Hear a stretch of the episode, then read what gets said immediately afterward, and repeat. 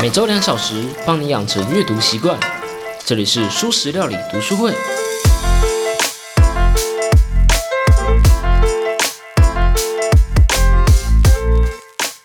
Hello，大家好，我是主角小 P。这周啊，是行为的最后一集了。老实说，我真的没有想到自己有办法走完这整本书，你知道吗？我也没想到自己会花半年的时间在解构一本书。我感觉自己节目的形式也在不断的改变，而我慢慢觉得这不只是一个读书会的节目而已。总之，我想听到这的你应该知道了，这不是一本简单的书。一个 podcast 节目做这样的书根本是自讨苦吃。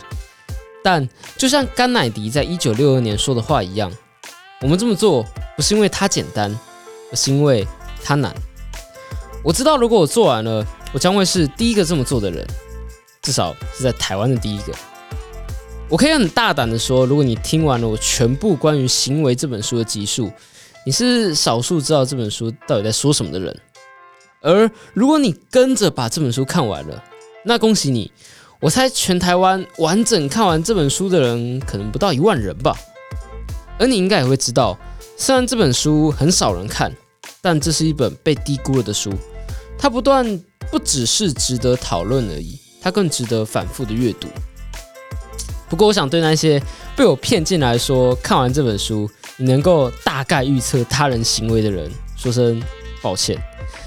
要说这本书最主要的主旨，那大概就是行为很复杂、很难预测，而且横跨多个学科。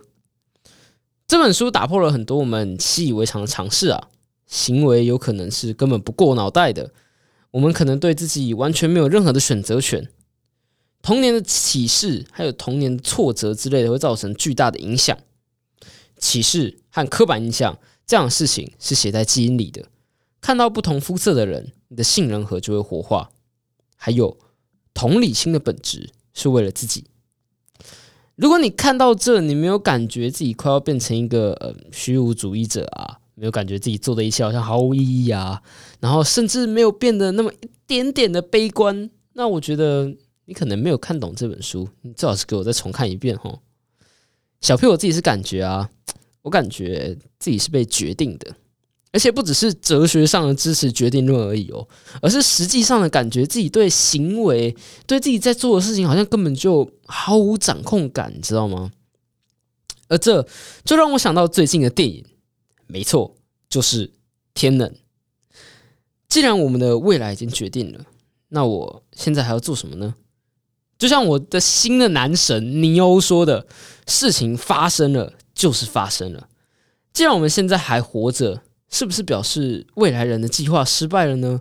那我们当下还要努力什么？我们好像都在行为发生以前就已经被决定好要做这件事情了，而我们真正做的只是完成那个行为。”但是即使如此，我们还是得奋不顾身的去努力的完成它，甚至是在知道结局不理想的情况下，也得去做这件事情。因为如果我们不努力，那谁来做那个完成行为的人呢？I can only give you a word, tenant。好啦，不过《行为》这本书呢，它也不只是带来那种冷冰冰的悲观知识而已啦。我们知道，大脑直到成年都还是可塑的嘛。我们知道，如果我们一直同理他人，以慈悲心去帮助他人的话，变成了习惯，你就成为一个道地的好人了。而这整个世界也在证明情况有所进步，我们最糟糕的行为竟有所减少，而好行为则不断增加。至少在二零二零年是这样子的啦。我想，人类都有个共同的目标了，大部分的人啦，都是希望可以增加好事。减少坏事，但就像惩罚不是手段，而是减少坏事的目的一样，我们也能去想一些方法来增加好事。我想告诉你几个故事，来嗯阐述说为什么我觉得应该说，或许我们人类还是有希望的啦，不用那么悲观。首先，我们先从狒狒开始说起，讲了好几个月的行为啊。我想你或许已经忘了，萨波斯基啊，他是个灵长类动物学家。他曾经花了大概三十个夏天，也就是大概三十年啊，到东非去研究草原狒狒。草原狒狒呢是一个蛮暴虐的种族，弱者总是会被强者给咬伤。他们有大量的攻击行为，还包括那些替代的攻击行为。什么是替代攻击行为呢？帮你复习一下，就是当你被比较强的人攻击的时候，你会去替代性的攻击那些比你还弱小的人。那这个对象可能包括母狒狒，还有小狒狒，这是他们的天性，他们本来就是如此的。这个没有什么好坏，因为这种族必然就是这样子的。不过有一天呢，人们就在那边，人类啦，就在那边设了一个垃圾场，就这群狒狒就变成了垃圾场狒狒群。因为垃圾场跟这群狒狒的距离还是有一小段的，呃，还是有一小段行程了，还是有一小段的距离。所以只有一些比较强壮的公狒狒会跑到那边去觅食。这群公狒狒啊，常常去那边开发开趴，吃人类吃剩的垃圾食物。他们开始变胖，而且出现新陈代谢的问题。用现在的话来说，就是这一辈的狒狒过太爽了，才得了一些现代狒狒症候群。但过太爽的日子没有持续几年，不幸的事情就发生了。因为那个垃圾场是来自于附近的一个观光旅社，就那旅社的肉品稽查出现了一些问题，餐厅抛弃了一些沾有肺结核病毒的牛内脏，不知情的狒狒就在大吃特吃了牛肉全餐之后，都得到了肺结核，而这使得垃圾场狒狒们几乎全部死光。而注意，这群乐色场狒狒是本来那个族群中最强壮、最凶的公狒狒。这让作者感到很难过，所以大概有六年的时间都没有再接触这群狒狒。直到后来，作者因为未婚妻来到东非玩的时候，作者他才又重返遗迹，结果就发现了一个很特别的现象。因为那一次中毒，狒狒群中大概有一半的公狒狒都死了，公狒狒和母狒狒的比例从本来的大概一比一变成了一比二。而且剩下来的公狒狒攻击性也比较低，这造成了什么样的结果呢？他们从本来的一般狒狒群变成了友善的狒狒群。当然，公狒狒自己还是有地区的那个地位区分啦，他们还是为了地位而打架，但是他们不会出现替代性的攻击行为，他们不会因为自己争权失败、自己不争气就随意攻击母母狒狒。所以导致那一群母狒狒的压力和焦虑指数都很低，而甚至是一些新加入的狒狒，在一段时间之后，都会变成跟这个群体一样的友善的狒狒。作者推断，或许是因为在这个地方的母狒狒，因为他们平常都不太会在呃，就不会再突然受到奇怪的攻击了嘛。他们是受到压力最小的一群狒狒了，他们不必再担心会被莫名其妙的攻击。而这样使得他们更可以接受外来的群体，因为他们不会再去担心对方会来攻击他们。而当外来者被友善的对待的时候，他们也会友善的对待其他的狒狒。曾经啊，草原狒狒被定义成是攻击性、无法控制、层级分明、雄性支配的一个灵长类动物。结果如今发现，这不是普世皆然的，文化可以改变，狒狒是如此。那么，能在地球上几乎所有环境生存的人类，又怎么不是呢？如果有人说我们无法避免那些最糟的行为啊，那他一定是不熟灵长类动物，也不够熟人类。人类是可以改变的，文化是可以改变的。虽然即使有些改变，人类还是有一些出场的设定啊。就像是问你个问题。你觉得人类是一个爱好杀戮的种族，还是一个爱好和平的种族呢？在一八六三年的时候啊，南北战争有一场关键的战役，被称作格底斯堡战役。双方死伤的人数超过了五万人，战场上躺了七千多具的尸体，这是一个很惨烈的战争。不过，请问一个问题：这场战争中有多少人？实际的开枪了呢？从战场上回收的两万七千把枪中，有两万四千把枪只上膛就没有开枪，甚至有大概六千把枪上膛了三到十次，但是都没有开枪。那个时候的枪是每开一次枪就要重上膛一次的，但是这把枪却被上膛了三到十次。很多新人可能只是心想：“我该开枪了，我该开枪了。”对，但这让我再重新上一次子弹。人类其实不太会，或者说不太敢，因为仇恨。或是只单纯因为服从而杀人，真正在战场上，人们其实并不想开枪，大部分的时候都是在大喊大叫、逃跑，有时候照顾病患，但是就是不打算真的开枪开打，甚至是有些时候对方都尝试想要杀掉自己的时候，也不太会下手，反而只是只有一种情况，人们比较容易下手，就是为了。保护队友的时候，为了不让旁边的人倒下的时候，人们才更有机会杀人。原因是因为人们其实不喜欢杀戮，人其实无法接受近距离的杀人。事实上，在二战期间呢，真正开枪的士兵也只有大概十五到二十 percent 的人而已。那那五万人是怎么死的？那五万人是什么受伤的？我们刚刚说到这场战役是个很惨烈的战役啊，有五万多人受伤啊，有七千具的尸体啊，那是怎么造成的？真正造成这些死伤的是手榴弹、机关枪和炮弹，因为上面这些行为，手榴弹啊、机关枪啊，他们都不是针对一个特定的人，我是在作战啊，我不是在杀人呐，这和瞄准一个人在开枪不一样，就像是在电车难题中。拉下拉杆是为了救五个人，推下胖子就是杀人一样。你启动的是不同的到头直觉。这个时候我就想到了啊，如果是在现在常见的无人机上呢？如果是使用无人机杀人的话，人类还会不敢下手吗？毕竟无人机谈不上是近距离杀人，对吧？而结果是什么呢？结果是人类会觉得开心，但军方不开心的一个答案。用无人机杀人，承受的心理压力和获得 PTSD 的几率，跟在战场上是一样的。就算操作的人没有物理性的接触他，他大可以在无压力的杀了人之后，回家买个甜甜圈，不会受到任何的威胁。但所有操作无人机的飞行员和大部分的人类，都不喜欢看着一个活生生的人变成地面的残骸，即使是隔着荧幕也一样。这是一种天然的、天生的自制力。文化可以改变，行为可以改变，而我们本身也不是一个爱杀戮的种族。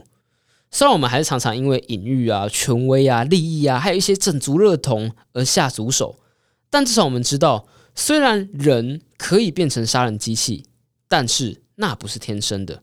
这一切都是能改变的。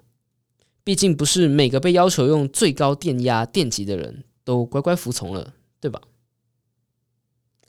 在一九六八年时，美国越战曾发生了一个震惊的事件，叫做美莱村屠杀。在当年的三月十八日的时候，中尉威廉凯利下令攻击美莱村当中手无寸铁的平民，原因到至今仍然很模糊啊！是上级的指令吗？还是是仇恨越南吗？是平民中有越共的士兵吗？没有人知道。我们只知道一件事情，就是有三百五十到五百个平民，包括婴儿、妇女、老人，被杀害、被肢解，接着被丢入井中。当然，并不是整个连队的人都陷入了疯狂。有一个军人在杀了一个母亲和小孩之后，拒绝再杀更多的人。另外一个军人协助把平民给集中，但拒绝放火。有些人完全拒绝任何的指令，即使被子弹威胁也是如此。但是，真正对这个屠杀造成改变的，是来自这个连以外的人，一位叫做小修伊汤普森的二十五岁准尉。当时，他正驾驶着直升机，打算支援与越共对战的美国步兵，但他却发现现场没有战斗，只有大批死亡的平民。在二十年后，当汤普森再度谈到这件事情时，他描述对那些军人的感觉。他说：“我想，在那个时刻，他们才是敌人，他们绝对是地面上那些人的敌人。于是，这个准尉做了一件事，他把直升机停在平民和军人之间，并用机枪对准他的美国同胞，命令所有的人，只要美军再试图杀害村民，就立刻开枪。而在那之后，整个事件终于有了转机，高层终于注意到这件事情，而这件事情也引起美国人民的反战情绪。我群和他群的在的那个定义啊。在那一个瞬间就被改变了，而这一个人的改变，造就了历史的改变。我们能够成为汤普森这样的人吗？我们能够在火灾的时候当冲入火场的第一个人吗？我想对大部分的来说，这很困难。不是每个人都能直面恐惧，还狠狠的打了恐惧一拳。当我们面对眼前的火蛇的时候，我想我自己也未必冲了进去。当我自己在战场上的时候，我可能是那一个连续装了十次子弹，但一次都没有激发的人。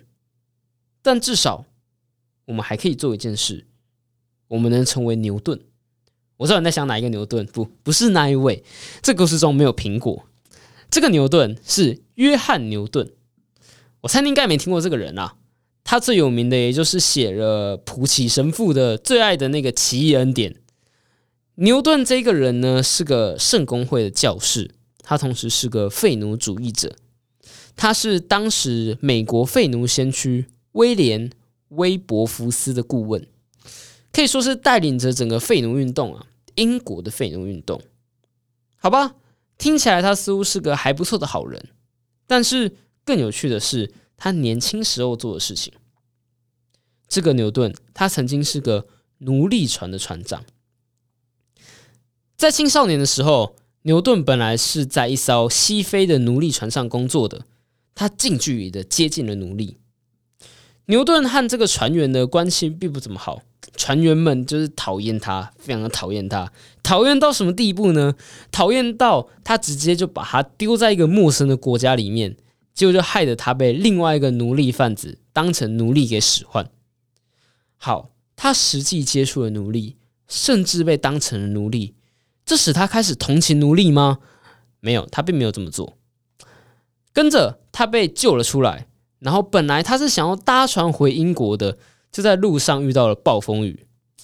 这暴风雨实在是太恐怖了，牛顿就跟上帝祈祷说：“千万不要沉船，拜托不要。”结果船就这么奇迹般的安全抵达了。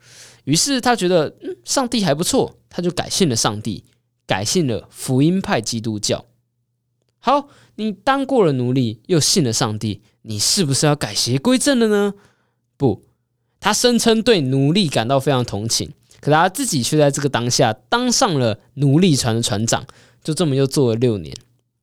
六年的经过，这六年每天都必须要看到奴隶来来回回，他终于认清自己的作为了吗？Nope，他的健康开始恶化，所以他就开始研究神学，成为牧师。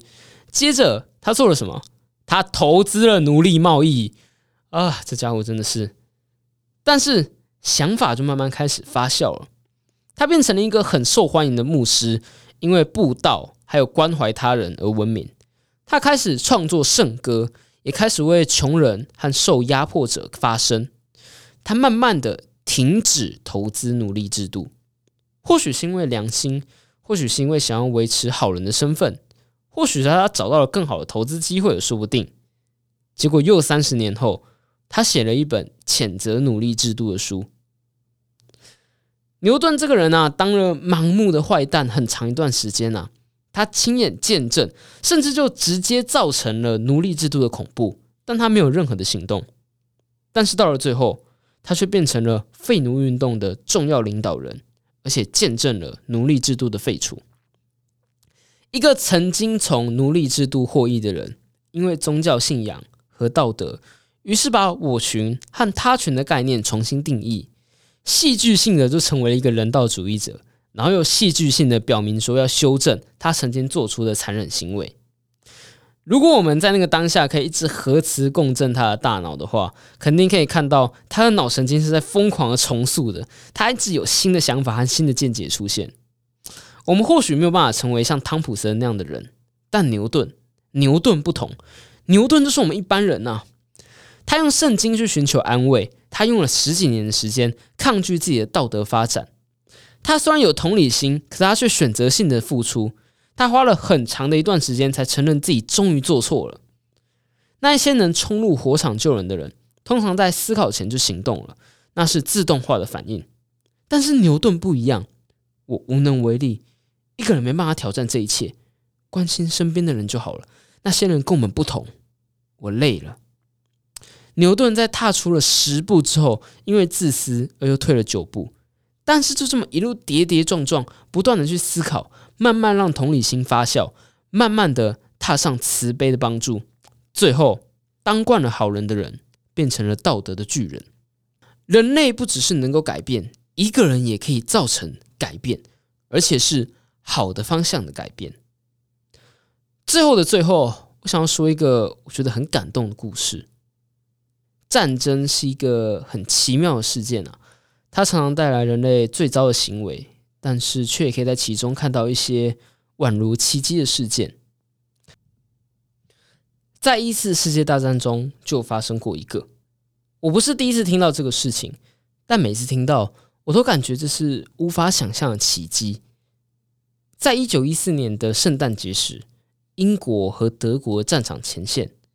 军官们走在壕沟中，用对方的语言尝试性的呼叫停火。接着，双方在战场的中央见面，宣布休战。德国和英国在圣诞节期间于是就停战，然后取回了双方的尸体。结果，事情就一发不可收拾了。首先，双方先互相借铲子来帮忙挖掘坟墓，举行共同葬礼。接着就开始交换食物啊、酒啊、烟草啊，然后所有军人就开始跑到战场中央，一起祷告，一起吃晚餐，交换礼物，然后互相拍照。到了最后，他们甚至用一颗临时拼凑的足球，在战场的中央举办足球赛。注意，这可是战争时期啊！这两个国家的上层都巴不得把对方给毁灭殆尽，但在前线。在那个人们说一去不复返、战况最紧急的双方交战的地方，两个本来是敌人的人却互相拍照，交换对方的头盔当纪念品。而最后战争是如何继续的？是后方的人，是远在国家中央根本没有听到炮声的高层，逼着这群士兵往刚刚还在一起踢球的对方开枪。一个前线的军人在日记中记下说。在家乡，我们辱骂敌方，我们用讽刺的漫画羞辱他们。我多么讨厌那个讽刺漫画中的荒诞帝王！但在这里，我们可以因为敌人的英勇、武力高强、足智多谋而尊敬他们。他们也有所爱的人在家乡，也必须忍受泥土、雨水和钢铁。上一章谈论自由意志时，我们谈到了当未来看我们的法律的做法时，会不会心想？天哪！他们那时候还什么都不知道，他们造成了多大的伤害啊！而现在，当我们看向过去两个国家的仇恨，我们会心想：Why？而未来呢？未来的人看向我们现在有的仇恨，难道不也觉得不解吗？如果让你在没有接受任何麻醉的情况下接受手术，但是手术只要一结束，你就会忘记痛苦，那这个手术会比较不痛吗？如果知道国与国之间的仇恨必将化为乌有，那我们就能够放下仇恨了吗？哲学家乔治·桑塔亚纳说过：“无法记住过去的人，必定重蹈覆辙。”看完这本书，也许你会感觉自己看不到任何希望，你会看不到自己能有任何的掌控权。但我们没有其他选择，我们只能继续尝试。不过，至少。我们还有希望，好吧？谢谢听到这的你。行为这本书我们就讲到这了。希望至少这段旅程有带给你一些知识、一些讨论，还有一些思考的乐趣。如果喜欢我的节目的话，请订阅、按赞、五星分享我的节目。我是主角小 P，我们下周见喽，拜拜。